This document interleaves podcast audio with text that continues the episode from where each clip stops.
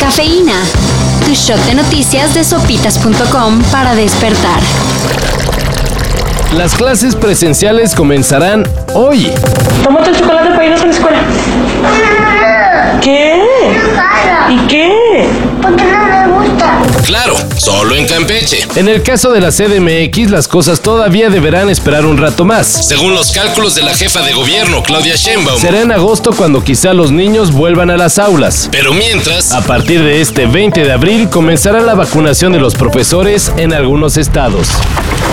En donde ya se habla de normalidad con toda la extensión de la palabra, es en Israel. Gracias a una aparentemente exitosa campaña de vacunación, el gobierno de aquel país anunció que ya no es obligatorio el uso de cubrebocas y y que además se regresará a clases presenciales al 100%. sin necesidad de poner en práctica medidas sanitarias. Bueno, nomás tantito gel y lavarse las manos y listo. Pues envidia de la buena, dirían los clásicos, ¿no? La estructura del fútbol europeo podría cambiar para siempre con Con el nacimiento de la llamada Superliga Europea.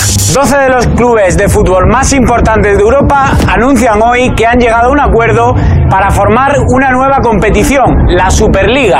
En este nuevo torneo jugarán los equipos de más tradición Y dinero. de España, Italia e Inglaterra, más ocho invitados. Y aunque los organizadores juran que su realización no interferirá con torneos como la Champions, La UEFA ya advirtió que equipos y jugadores que se afilien a la Superliga serán vetados de la FIFA. evidentemente hay muchos intereses en juego. El sábado, el Checo Pérez elevó las expectativas de subir al podio del Gran Premio de Imola. Luego de quedar a solo fracciones de segundo de la pole position, Sin embargo, ayer no fue su día, y errores y sanciones nos lo dejaron en el lugar 12 de la carrera. Very, very sorry, guys. Very, very sorry. I dropped like an idiot today. Sorry, guys.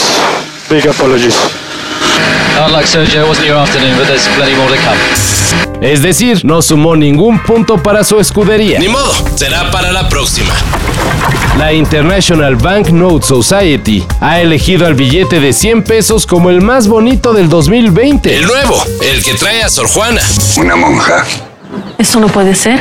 es lo mismo que pienso yo. Tengo que conocerla. Según el jurado, El billete mexicano combina la arquitectura, una famosa figura literaria hispana y un tributo al frágil ecosistema del mundo. ¿será? Pues quién sabe, porque todavía siguen circulando macizo todos los del rey Nezahualcóyotl. ¿O a ustedes ya les cayó alguna Sor Juana de a 100? Para eso y mayor información, en sopitas.com. Cafeína. Shot de noticias de sopitas.com para despertar.